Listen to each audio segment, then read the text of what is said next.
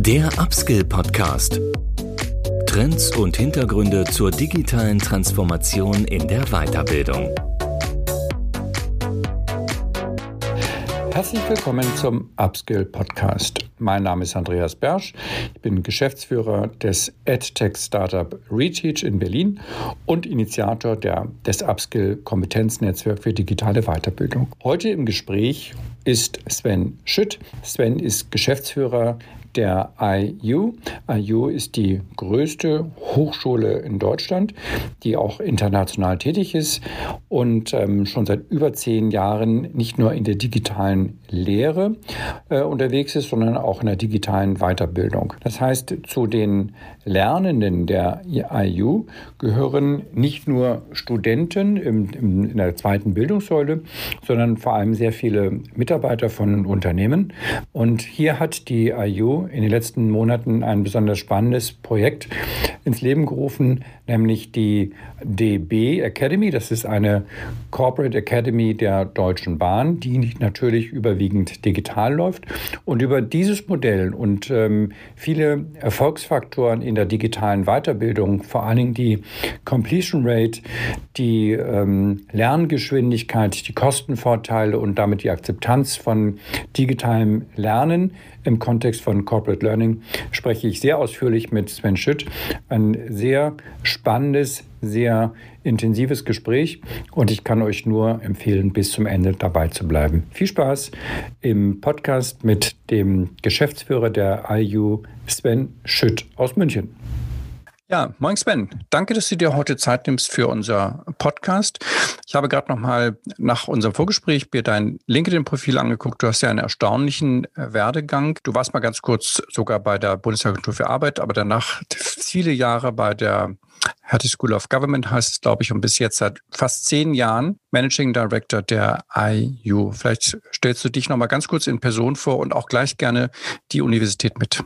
Also ich habe mein ganzes Leben schon äh, mich mit Lernen beschäftigt, ganz ursprünglich äh, während meiner Promotion und davor eher so mit der biologischen und neurowissenschaftlichen Seite des Ganzen, aber dann irgendwann äh, war mir das ein bisschen zu basal im Sinne von Basic Research orientiert und dann hatte ich die Gelegenheit, äh, vier Jahre bei der Bundesagentur die, den gesamten Reformprozess mitzugestalten, war dann zwei Jahre bei der Hertie School of Governance, die ja auch so in den politischen Reichbildung versucht, neu äh, zu denken und bin nun seit zehn Jahren hier bei der IU Internationalen Hochschule. Wir sind also quasi seit jetzt, seit diesem Sommersemester mit über 70.000 Studierenden Deutschlands größte Hochschule. Und was wir versuchen ist, Bildung, nicht nur Hochschulbildung, sondern eben auch Weiterbildung so lernerorientiert zu gestalten und dabei die digitalen Technologien so weit es geht zu nutzen, um damit Menschen eben auf, sagen wir, die Future Skills so gut wie wir es vermögen vorzubereiten. Und ihr seid ja auch gar nicht neu in dem Thema Distanzunterricht. Das unterscheidet euch ja von vielen. Du sagtest vorhin, ihr macht das eigentlich schon seit zehn Jahren, wahrscheinlich noch mit anderen Medien. Aber lass uns vielleicht noch mal eine Kurzanalyse machen. Was war in den vergangenen zehn Jahren schon möglich? Was waren aber auch die Schwierigkeiten, das Ganze jetzt als Fernstudium abzubilden? Und dann gucken wir mal ein bisschen in die Zukunft. Mhm. Also wir waren schon, dadurch, dass wir vor zehn Jahren gestartet sind, in der glücklichen Situation, dass es damals auch schon vernünftiges Videostreaming und so weiter gab. Ähm, das heißt, so viel weitere, also basal technologische Entwicklung hat seitdem gar nicht gegeben. Das, was jetzt in den letzten zwei, drei, vier Jahren möglich geworden ist, ist eher alles, was so im Bereich Natural Language Processing und Data on AI-driven Processes äh, passiert und da eben erste Anwendungen zu nutzen, um am Ende die Lernerfahrung noch besser zu machen, vor allen Dingen besser zu personalisieren. Lernen ist ein sehr, sehr komplexer Prozess. So einfach ist das gar nicht, wenn man das gut machen möchte. Und zum Beispiel haben wir, ich glaube, als erste Hochschule weltweit sowas wie Instantaneous Online Exams äh, eingeführt, so dass also jetzt schon bei uns seit vier Jahren ne, Menschen quasi auf den Knopf drücken können und sagen, ja, ich will jetzt meine Online-Klausur starten und die aber auch so äh, abgewickelt werden kann, dass ich ähm, dann also mit allen weiß nicht, regularischen Rahmenbedingungen, ne, auch äh, schummelfrei äh, meine Klausur äh, schreiben kann. Und entsprechend dessen gibt es viele kleine Bausteine, wie digitale Weiterbildung für den Lerner optimiert werden kann. Und da ist in den letzten zehn Jahren wahrscheinlich nicht die eine große Innovation passiert, sondern eher die vielen kleinen Dinge, die in Summe die Usability und auch die, die, die Personalisierung dieses Angebots einfach deutlich besser und leichter und, und damit auch äh, lernbarer machen. Mhm, ich kann mir jetzt gut vorstellen, dass auf Seiten der Studierenden die Akzeptanz auch immer groß war, weil es war ja eine selbstgewählte Form. Der Ausbildung. Wie aber hat sich das in den Unternehmen dargestellt, die ja, vielleicht gucken wir noch mal ganz kurz in, in euer Modell. Wie sieht eigentlich sozusagen das Geschäftsmodell Weiterbildung aus und damit auch das, das Angebot? Ist das ein Angebot, was ihr an Unternehmen macht oder mhm. ist das ein Angebot, was, also ein B2B-Vertragsbeziehung oder ist es ein B2C, wo ihr dann, dann auch über den Bildungsgutschein letztendlich arbeitet? Mhm. Also Lernen ist ja immer eigentlich ein B2C-Produkt. Unternehmen lernen nichts, es lernen immer Menschen was. Ähm, Insofern, selbst wenn es ein B2B-Angebot ist, glaube ich zumindest dran, muss es als B2B2C gedacht sein. Wir sind überwiegend ein B2C-Anbieter, aber haben auch eine ganze Reihe von B2B-Angeboten. Wir selber haben also über 6000 Unternehmenspartner, mit denen wir unterschiedliche Bildungsangebote machen, unter anderem auch sowas wie duales Studium, ist ja auch eine Form von ähm, quasi Unternehmensweiterbildung äh, oder ist zumindest an der Schnittstelle dazu. Was wir aber auch jetzt seit einiger Zeit machen, ist digitale Weiterbildung für die Upskilling-Herausforderung, vor der eben viele Unternehmen stehen, anzubieten. Zum Beispiel haben wir jetzt vor kurzem die sogenannte DB University aus der Taufe gehoben und damit ein Angebot geschafft für Mitarbeiter der Deutschen Bahn, ne, sich ähm, in solchen Neudeutsch Future Skills äh, weiterzubilden und das in einer Form zu tun. Und dann nutzen wir unsere Erfahrung, die wir auch aus dem B2C-Bereich haben, dass das so gut wie möglich in ihren Arbeitsalltag passt, ähm, auch so sagen wir, praxisorientiert wie möglich ist und gleichzeitig aber auch ihnen, sagen wir, nicht so viel ähm, Rahmen auch gibt, gerade in diesem Future Skill Bereich, nicht nur die direkte Anwendung zu verstehen, sondern eben auch die konzeptionellen Notwendigkeiten, um diese, ähm, also so im Bereich Data Science, AI, äh, UX, äh, Cyber Security und so weiter. Ne? ne das das ähm, hat ja nicht nur, ich kann jetzt in einer bestimmten Programmiersprache programmieren, sondern ich muss auch die darunterliegenden Konzepte verstehen und in meinem Kontext anwenden können. Und das ist das, wie wir versuchen, unseren Lernprozess zu gestalten. Das ist ja ein gutes Beispiel. Lass uns gerne mal, wenn es okay ist, an diesem Beispiel bleiben, weil es wird mhm. auch griffiger für die Hörer. Also das, das äh, Beispiel DB, also Deutsche Bahn University Future Skills. Wie können wir uns das Format vorstellen? Ist das ein, ist das ein Hybridformat, synchron, asynchron? Wir bieten alles, das was wir machen, in beiden Formaten an. Ne? Die, die Lerner haben die Möglichkeit zu entscheiden, ob sie synchron oder asynchron oder eine Mischung aus beiden. Das haben wir auch. Wir haben so ein neues Format Learning Sprint entwickelt. Das orientiert sich an den Sprints, die es ja im Softwareentwicklungsbereich gibt, so dass das, wie gesagt, ne, so eine Kombination aus synchron und asynchron ist und damit die jeweiligen Präferenzen der Lerner so optimal abzuholen. Wir haben relativ viel Kundenresearch, sozusagen Customer Research äh, in, in wie lernen Menschen investiert, tun das auch andauernd und es gibt nicht den Lernertyp, es gibt auch nicht die drei Lernertypen, sondern es gibt also fast so viele Lernertypen wie also wie wir Lerner haben. Äh, und entsprechend glauben wir, ist es wichtig, ein flexibles System und breites Angebot an Lernmöglichkeiten. Das kann eher textbasiert sein, es kann videobasiert sein, es kann fragenbasiert sein, es kann eben synchron oder asynchron sein. Das können unterschiedliche Medien sein. Ne? Menschen, also und also all das bieten wir an. Wir haben sozusagen da wahrscheinlich das reichste Lernportfolio an Möglichkeiten. Ne? Das kann ein gedrucktes Skript sein, das kann eine App sein, ne? das kann ähm, aber auch eher, sagen wir mal, ne, videobasiert, PowerPoint-basiert sein. Äh, oder die Mischung aus all dem. Und genauso nutzen das auch unsere Lernenden, dass, dass jeder dieser Lernenden das, was für ihn da das Richtige ist, raussucht und damit also auch den, den Lernprozess auf seine also Bedürfnisse anpasst. Wie groß können wir uns das vorstellen? Wie viele Teilnehmer gibt es an dieser DB University? Die ist jetzt vor drei Monaten gestartet. Ich glaube, wir haben jetzt, also das ist, okay, vielleicht, vielleicht noch folgendes ergänzen, es ist eine Mischung aus Studienangebot und Weiterbildungsangebot. Das ist auch wichtig.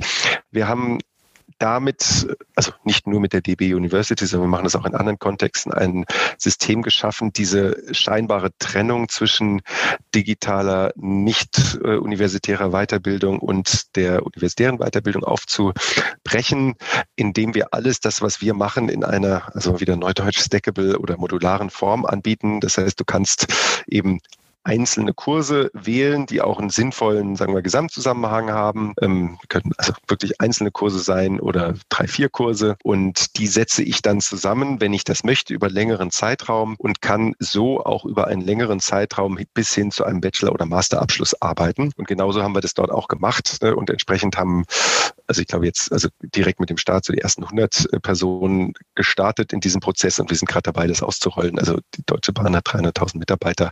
Insofern glauben, also glauben wir zusammen mit der Deutschen Bahn, es hat ein sehr großes Potenzial. Wir haben vor kurzem eine Studie zur Lernbereitschaft sowohl von also ne, Beschäftigten als auch Menschen äh, in Arbeitssuche durchgeführt und sehen dort, gar nicht so sehr verwunderlich, dass schon die Lernbereitschaft dieser Menschen sehr, sehr groß ist und auch das Interesse an Future Skills sehr, sehr groß ist. Präferenz ganz klar auf digitaler Weiterbildung liegt. Also in Summe wollen nur grob, also post-Corona haben wir das gemacht oder also quasi jetzt äh, Anfang diesen Jahres, also post-Corona sind wir noch nicht ganz, ähm, dass rund 80 Prozent aller Menschen entweder eine reine digitale, also vollständig online oder zumindest eine blended Form von Weiterbildung präferieren und nur 20 Prozent eine traditionelle wünschen. Viele Bildungsanbieter und auch andere Verantwortliche im HR-Bereich mm, sind da noch ein bisschen äh, wahrscheinlich auch geprägt durch die Prä-Corona-Zeit, äh, in der der, weiß ich nicht, digitale Weiterbildung immer so ein bisschen als Second Best wahrgenommen wurde. Ja, das ist in der Tat für uns alle, die sich damit beschäftigen, jetzt nicht überraschend, aber es ist wahrscheinlich, wie du sagst, es ist noch eine gewisse Wahrnehmungs- und Handlungsverzögerung in dem, in dem Markt äh, zu beobachten, nicht? was natürlich auch zu Bereinigungseffekten führt. Und da natürlich so äh, Unternehmen wie euch natürlich auch eine, eine Riesenchance gibt. Bei äh, Thema Skalierungsmöglichkeiten, ich meine, klar, ein Unternehmen wie die Deutsche Bahn, da kann man sich das gut vorstellen. Ich kann mir vorstellen, dass die Produktion dieser asynchronen Inhalte ja auch eine ganz schöne Investition ist. Geht ihr das so als äh, auch jetzt als unternehmerisches Modell an zu sagen, wir investieren da erstmal und, und können dann die Inhalte sozusagen sozusagen auch, auch skalieren, sogar in andere Unternehmen später rein? Ja, absolut. Also wir haben einen höheren zweistelligen Millionenbetrag, also jetzt über die letzten Jahre da rein investiert und tun das auch weiterhin.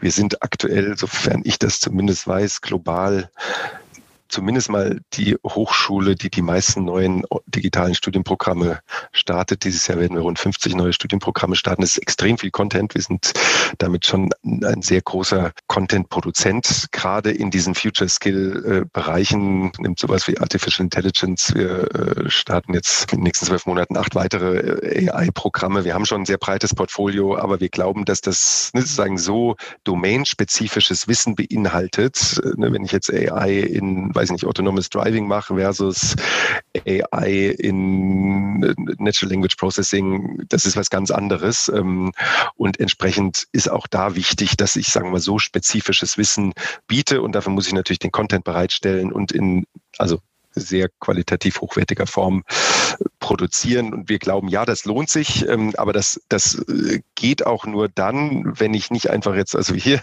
eine Zoom-Session aufnehme und äh, die dann quasi offline verfügbar mache, sondern ich muss ein gut durchdachtes Gesamtcontent-Konzept haben, das eben den Bedürfnissen meiner Lerner optimal gerecht wird und da natürlich hinein investieren. Wenn man sich jetzt mal die Wettbewerbssituationen anguckt, dann äh, konkurriert ihr ja einmal international wahrscheinlich mit anderen Hochschulen, gerade den US-Hochschulen, nicht, die ja da auch sehr viele Plattformen aufbauen, die B2C-Plattformen wie Udemy und so weiter.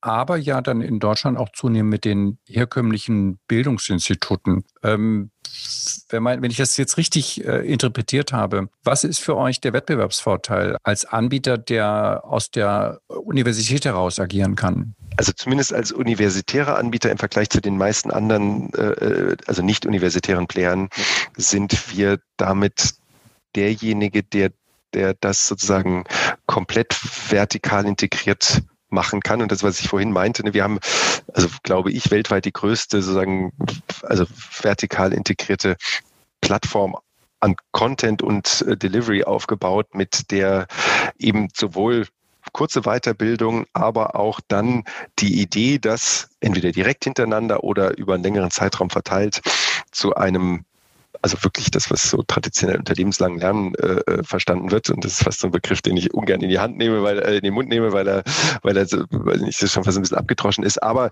am Ende geht es darum tatsächlich, dass Menschen über, ne, über ihr gesamtes Leben sich weiterentwickeln und durch, also insbesondere auch durch die schnelle technische Entwicklung, aber viele andere Dinge natürlich auch, ähm, auch immer wieder neue Lerne, Dinge lernen können, was ja auch ein Geschenk ist, aber auch lernen müssen, weil einfach die Anforderungen des Arbeitsmarkts so sind.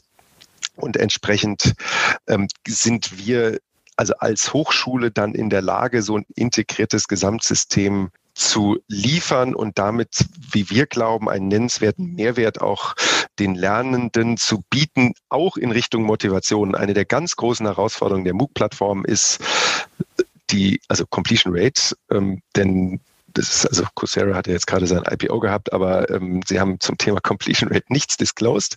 Wohl wissend, also wir ähm, haben zumindest, also von Coursera weiß ich es jetzt nicht, aber ich weiß es von diversen anderen MOOC-Plattformen, äh, auch LinkedIn Learn also vielleicht weiß es auch jeder, also von uns als auch der möglichen Hörer aus eigener Erfahrung, ne, die Completion Rate ist leider sehr, sehr gering. Also bei mir ist sie, also meine eigene Completion Rate von MOOC-Kursen, auch wenn ich die aus sicher aus anderer Perspektive mache, ist im niedrigen einstelligen Prozentbereich. Also in unserem, in einem, sagen wir, digitalen Hochschulkontext ganz anders. Ne? Da, da hast du eine viel größere Completion Rate, auch durch die Motivation, Mensch, ne, ich will hier auch tatsächlich einen Abschluss erhalten, ich ne, nehme das ernst und ähm, den Abschluss hat eine andere Wertigkeit, als einfach nur ne, sich ein Video anzuschauen.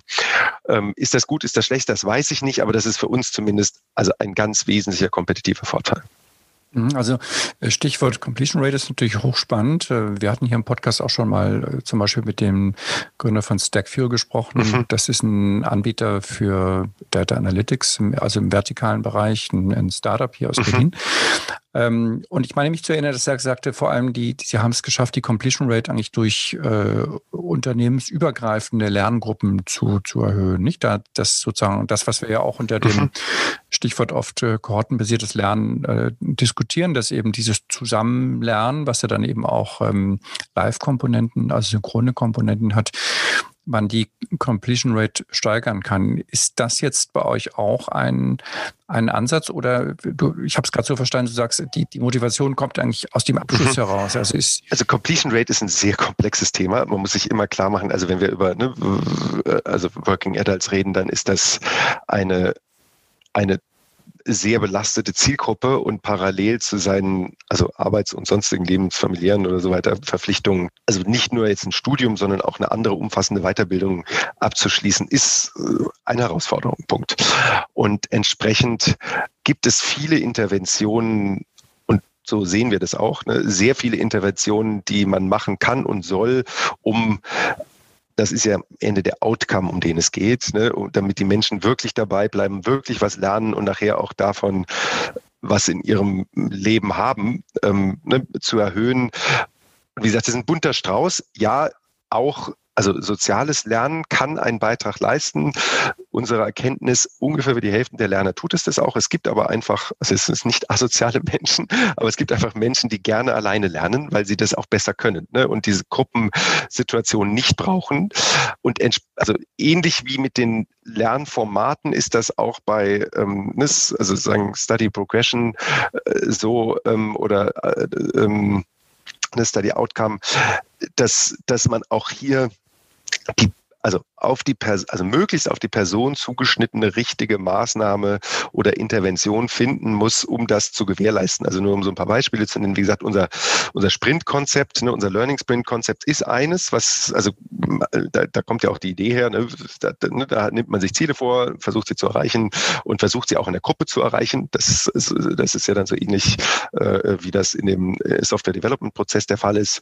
Ein anderes ist aber auch sowas wie Study-Coaches. Ne, jeder von uns hat Study-Coaches. Äh, ne, wir versuchen auch, also wir nutzen auch äh, ähm, Data-Driven Methods, um zu identifizieren, Mensch, ne, hier ist jemand, der braucht wahrscheinlich eine Intervention, ähm, bis hin zu ähm, wirklich so, also ne, sagen Practical Challenges, ne, dass, dass tatsächlich auch die Anwendbarkeit und der Nutzen der Weiterbildung für das, was man auch immer so da draußen tut, ne, im, im wirklichen Leben, so gut wie es geht gewährleistet ist und damit auch die Menschen den Nutzen möglichst ähm, ja, immer im Lernprozess im Blick haben. Question-based äh, Ansätze sind eine Möglichkeit. Es ist ein sehr, sehr breiter Strauß von Interventionen, die in unterschiedlicher Personalisierung aus unserer Sicht notwendig sind, um das, das zu gewährleisten. Und das ist auch ein wesentlicher also ne, Fall unserer eigenen sagen wir, Innovationstätigkeit oder ne, weiteren Entwicklungen, wie können wir das noch weiter optimieren. Und auch das haben wir mittlerweile gelernt, dadurch, dass wir jetzt auch international äh, aktiv sind. Auch das ist zumindest kulturell nicht komplett anders, aber ne, die Lernen, sagen wir mal, Prägung in unterschiedlichen Bildungssystemen ist auch unterschiedlich und entsprechend müssen wir uns auch darauf einstellen, dass das, was vielleicht in Deutschland ne, sozusagen äh, eine angemessene ähm, Intervention ist, in anderen Ländern nicht so funktioniert und vice versa, ne, dass, dass man dort eben mit anderen Ansätzen dann aber trotzdem zu sehr guten Ergebnissen kommen kann. Mhm. Er werdet das ja auch alles messen. Es wird ja sehr spannend zu sein, dann auch in einem Jahr vielleicht zu sehen, äh, ob ihr dann eben diese, äh, diese steigenden Faktoren wirklich auch ähm, herausmessen könnt, nicht? Aus den also wir messen das täglich. Ich kann auch, ich könnte jetzt nachgucken. Also insofern ja, wir versuchen das natürlich andauernd zu messen und auch andauernd zu optimieren. Ja, sehr, sehr spannend. Lass uns mal versuchen, ein bisschen über die, äh, die Vorteile noch zu sprechen. Wir haben ja immer noch Akzeptanzprobleme im Unternehmensbereich. Warum sich jetzt sozusagen die Einführung von digitalen Formaten der Weiterbildung lohnen kann. Ein, ein wichtiger Punkt ist daher mit, mit Sicherheit immer das Thema Kosten. Und damit meine ich jetzt nicht nur direkten Kosten, sondern auch die indirekten Kosten, also Arbeitszeit, äh, Reisezeit, aber vor allem diese indirekten Kosten Arbeitszeit mhm. sind ja ein massiver Kostenfaktor in der Weiterbildung. Ich habe jetzt ähm, neulich in einem sehr spannenden Podcast aus der Corporate Learning Community, da gab es äh, ein Interview mit, es war ein äh, jemand, ich glaube, es war ein deutscher Maschinenbauer, die haben das wirklich mal gemessen, in, in welche Geschwindigkeitszuwachs sie dort haben bei der Schulung von mhm. Vertriebsingenieuren. Und das waren unfassbare Zahlen. Also die haben letztendlich gesagt, dass ähm, die Lernzeit so auf mhm. äh, 30 Prozent und weniger reduziert werden konnte. Kannst du dazu auch ähm, etwas sagen? Könnt ihr das auch schon messen? Und wie ist da der Diskussionsstand mhm. mit, mit mhm. euren Unternehmenskunden? Also durch am Ende Corona hat sich da schon die Akzeptanz massiv geändert. Also das, ich, ich jetzt so in den letzten, weiß ich nicht, ne, Monaten hatte ich kein einziges Gespräch oder habe auch von keinem einzigen Gespräch gehört, wo, wo Unternehmenskunden sagen, nee, das ist nicht das Richtige, sondern ganz im Gegenteil. Ja, das macht natürlich ganz, ganz viel Sinn, auch in dem, weiß nicht, New Normal, was äh, überhaupt Homeoffice und Office Work anbelangt.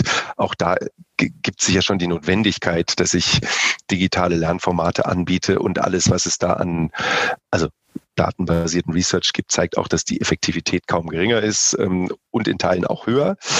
Und ja, auch die Geschwindigkeit schneller. Wir haben jetzt leider, weil es so kompliziert ist, äh, für uns ähm, keinen direkten Unternehmenskontext, keine Daten, aber was wir uns auch mal angeschaut haben, ist ganz simpel die Lerngeschwindigkeit unterschiedlicher Lerner. Wenn ich einen klassenraumbasierten oder synchronen Ansatz habe, müssen die Menschen mehr oder weniger im gleichen Rhythmus lernen. Das ist die Idee eines synchronen Ansatzes. Wenn ich einen asynchronen Ansatz habe, dann können Menschen das in unterschiedlicher Geschwindigkeit, nämlich in der Geschwindigkeit, die sie selber für sich angemessen erachten, lernen. Und damit gibt es einfach vielleicht Menschen, die, ich sage mal, in Anführungszeichen genauso langsam lernen wie in einem synchronen Ansatz, aber leider sind synchrone Ansätze eher an den langsamsten orientiert, äh, weil man die Menschen ja auch nicht verlieren will. Das ist ja vielleicht auch ein legitimer äh, Ansatz für synchrone Ansätze aber Menschen, die einfach das aufgrund ihres Vorwissens oder aufgrund ihrer generellen Auffassungsgabe das einfach viel schneller sich äh, merken und erarbeiten können, für die ergibt sich also also ein Faktor schnelle Lernzeiten vor allen Dingen aufgrund von Vorwissen, das ist ja immer vorhanden. Ne? Man hat ja nie eine komplett homogene Gruppe. Ähm, und dadurch haben wir selber gesehen, es gibt ungefähr also eine Bandbreite von bis zum Faktor 5 ne, im Sinne von Lerngeschwindigkeit für unterschiedliche Themen. Und dann kann man sagen, okay, die Mitte, ne, wenn man Faktor 5 hat, das ist jetzt keine genaue also Gleichverteilung, aber ne, das bedeutet, wenn ich von einem synchronen zu einem asynchronen Prozess gehe ne, und ein klassischer äh, ähm, Klassenraum, klassenraumbasierter Ansatz ist halt der synchrone, dann bin ich, weiß nicht, ne, mehr als zweimal schneller als das, was ich, ähm, was ich vorher erlebt habe, ohne nennenswert an Outcome oder Ergebnis oder Lernergebnis zu verlieren. Mhm. Wenn sich diese äh, Kostenfaktoren und auch die, die qualitativen Lernfortschritte so in den Unternehmen, wenn die nachvollzogen mhm. werden, ne? das heißt, äh, wenn man auch in den Unternehmen die Erfahrung macht, sich das dann natürlich auch durch Austausch in den Unternehmens, in den Verbänden und so weiter herumspricht, ähm, müssten wir dann nicht eine relativ düstere Prognose äh, anstellen für die Landschaft der, der deutschen Bildungsanbieter, gerade die vielen selbstständigen Trainer und Coaches, die äh, immer noch mit, mit analogen Präsenzformaten äh, nicht nur agieren, sondern ja auch versuchen, sich sozusagen noch die nächsten zehn Jahre zu, zu gestalten. Ist das überhaupt noch ähm, Gibt es da überhaupt noch Chancen oder würdest du sagen, es hängt einfach von den, von den Inhalten ab, dass ihr ja auch in bestimmten Bereichen könnt ihr skalieren, nicht? Du hast gerade mhm. sehr viel auch äh, jetzt technische Themen angesprochen, aber im, im Bereich so der Führungskräfteschulung, wo ja auch viele unterwegs sind, viele Coaches, äh, wird man ja diese Skaleneffekte gar nicht, äh, gar nicht heben können. Zumindest nicht ganz in dem Umfang. Und ja, Soft Skill ist immer noch eine gewisse Herausforderung. Jetzt kann man ja sagen, in den letzten zwölf Monaten mussten ja auch alle, weiß nicht, traditionellen Präsenzanbieter ohnehin umstellen und haben ja auch selber damit viel Erfahrung gesammelt und gesehen, ja, so viel verliert man gar nicht äh, in der Interaktionstiefe oder Interaktionsqualität, wenn das Ganze digital stattfindet. Es wird schon weiterhin das Bedürfnis Formaten geben.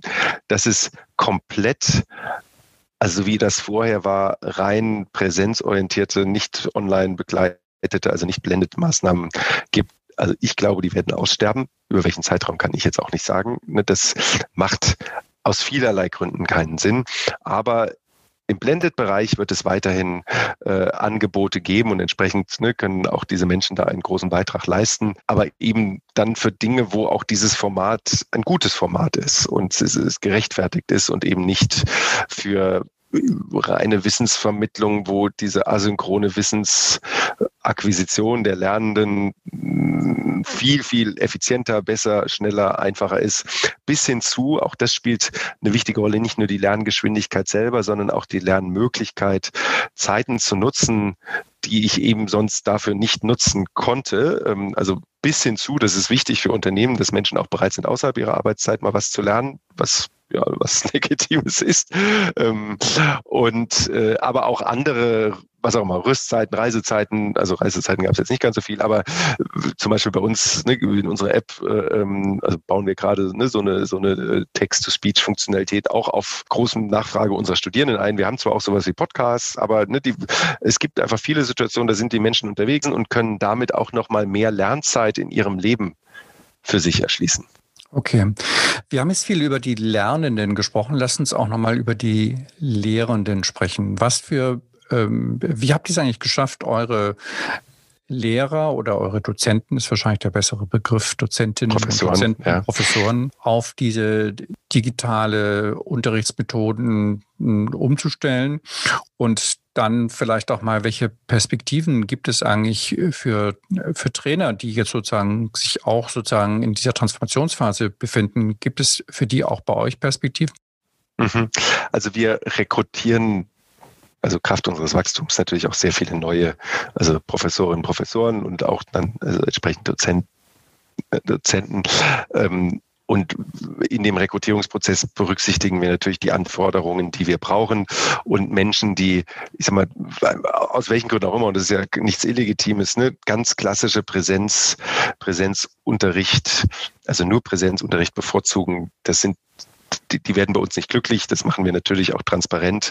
Und auf eine gewisse Art und Weise äh, sind bei uns solche lehrenden Menschen, also äh, nicht jeder von denen ist ein YouTuber, aber also ein Teil dessen, wenn man sich bei uns bewirbt, ist auch, ich muss ein Video, ne, also ein Bewerbungsvideo sozusagen mit äh, ähm, einsenden, einfach damit man zeigt, okay, das Format ist für mich eins, mit dem ich nicht nur gut umgehen kann, sondern auch mit dem ich gerne umgehe und das ist für mich eine, eine äh, gute Sache und entsprechend dadurch, dass wir auch selber unser Format kontinuierlich weiterentwickeln, das tun wir natürlich auch mit unseren Lehrenden, ähm, äh, suchen wir da auch Menschen per se, die die Freude daran haben, die digitalen Möglichkeiten, die es so gibt, einfach weiter auszuschöpfen. Und damit ändert sich die Rolle der der Lehrenden hm, hin von einem, ja, ne, sozusagen synchronen, präsenzorientierten Wissensvermittler hin zu einem Coach, äh, der eher den Lernprozess der Lernenden mitsteuert. Wo ich jetzt immer sagen würde, das ist ja eine gute Sache, ne, dass ich jetzt eine Vorlesung 23 Mal hintereinander das gleiche abrattere, ne, ist jetzt für niemand eigentlich eine sehr befriedigende Angelegenheit, sondern zu sagen, ja, das mache ich zwar einmal und mache das auch qualitativ so gut wie ich kann, ähm, mit all den Möglichkeiten, die man halt ne, in so einer Aufbereitung dann auch hinein investieren kann. Und danach ähm, nutze ich eher meine Zeit, um eher in Form von Coaching. Das muss jetzt nicht immer One-to-One-Coaching, das kann auch eher so Gruppencoaching oder ne, praktische Aufgaben ähm, zu vermitteln. Ne? Also eher in so einem Flip Classroom-Approach den Lernprozess mitzugestalten. Und diesen, also ne, alle Menschen, die sich darauf einlassen, die werden auch in der Zukunft viele und ich glaube nicht wenige Aufgaben als heute finden.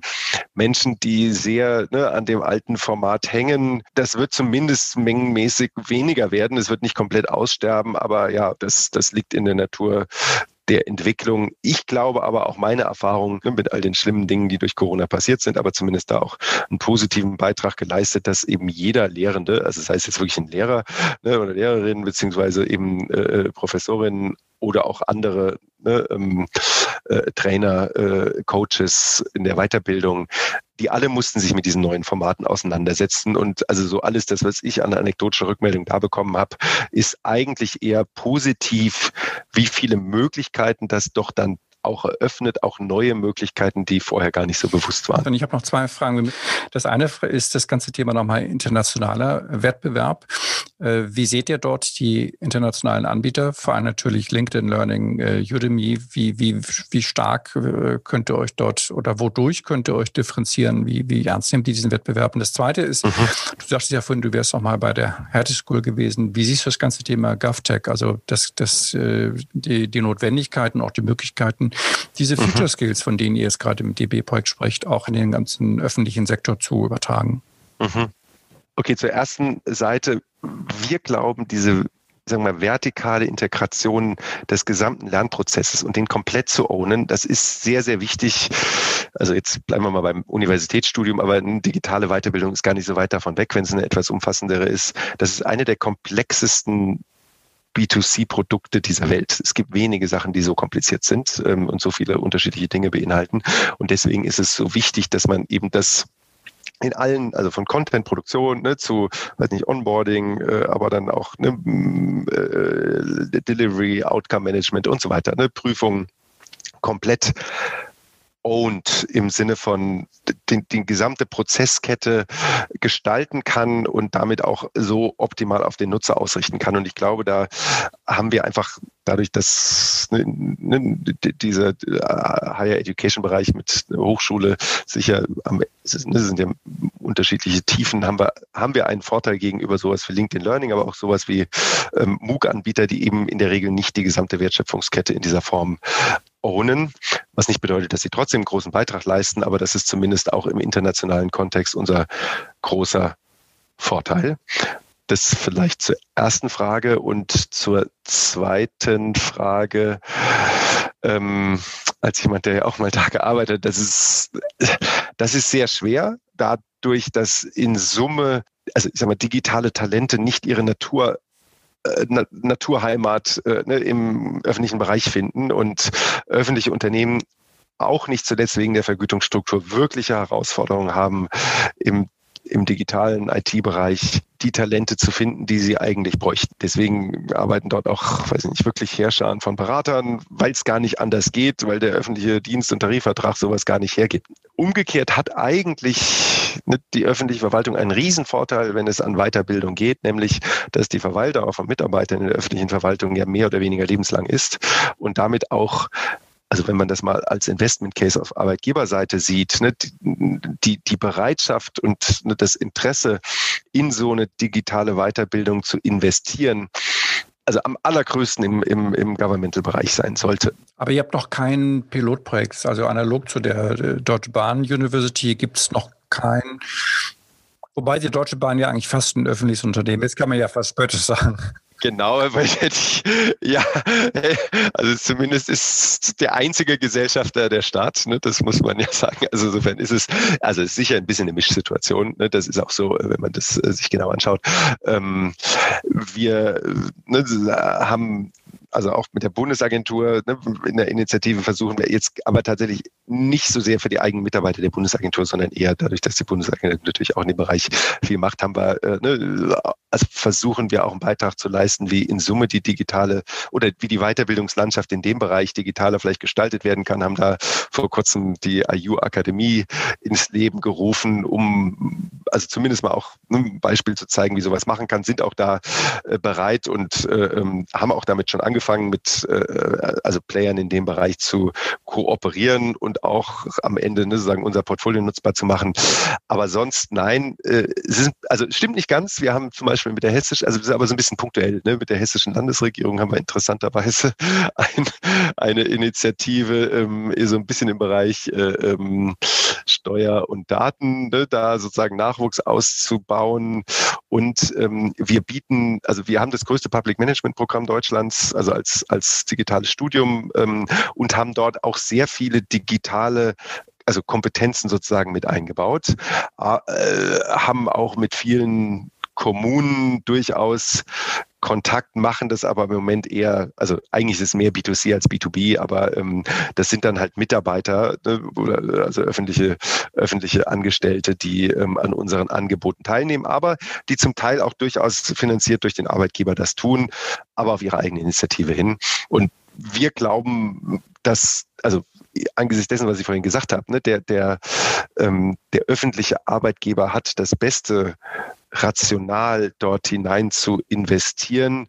Leider muss man sagen, als jemand, der auch aus einer solchen Organisation heraus, also eine Zeit lang war, ist natürlich, es gibt keinen Konkurrenzdruck im öffentlichen Sektor und damit ist immer die, also die Geschwindigkeit und Bewegungsbereitschaft einfach eine andere als in Unternehmen, die unter äh, Marktdruck stehen. Das ist so, wird sich nie ändern. Trotzdem brauchen wir natürlich diese Future Skills, nicht? Also jetzt nicht nur IT, sondern wir brauchen letztendlich auch agiles Arbeiten etc. pp. Nicht? Also alles das müssen wir ja auch mal irgendwie in den öffentlichen Dienst rüberkriegen, dass wir da ein bisschen mehr Geschwindigkeit kriegen. Gibt es aber auch viele Initiativen im positiven Sinne, muss man wirklich sagen. Also wir, ne, wir selber haben da auch einige Fakultätsmitglieder. Ich mache ein bisschen Werbung für die, äh, für die ähm, reformorientierten Menschen in diesem Sektor. Da gibt es mehrere, ähm, also zum Beispiel wie die Bundesagentur jetzt die Riesenherausforderungen in der ganzen Krise auf der IT-Seite bewältigt hat, das ist auch beachtenswert ne, in kurzer, kurzer Zeit. Ähm, und das, das haben die Kollegen auch nur hinbekommen, dadurch, dass sie das halt eben mit agilen Methoden versucht haben und so weiter. Also insofern ist es nicht so, dass es da keine Pflänzchen gibt, aber es gibt natürlich auch ein doch recht großes Beharrungsvermögen. Super. Sven, tausend Dank. Das waren mega spannende Einsichten und wir halten nochmal fest, ihr rekrutiert. Das heißt, wenn jetzt hier Trainerinnen zuhören, die so ein bisschen mal gucken wollen, finden sie bestimmt bei euch auf der Webseite eine Anlaufstelle. Das ist so. Super. Herzlichen Dank, hat mich gefreut. Danke, Sven. Dank dir. Tschüss. Tschüss. Ja, das war unser heutiges Podcast mit Sven Schütt, dem Geschäftsführer der Hochschule IU. Ich danke wie immer fürs Zuhören und freue mich, wenn ihr unseren Podcast im Kollegenkreis weiterempfehlen möchtet. Viele Grüße aus Berlin. Der Upskill Podcast. Trends und Hintergründe zur digitalen Transformation in der Weiterbildung.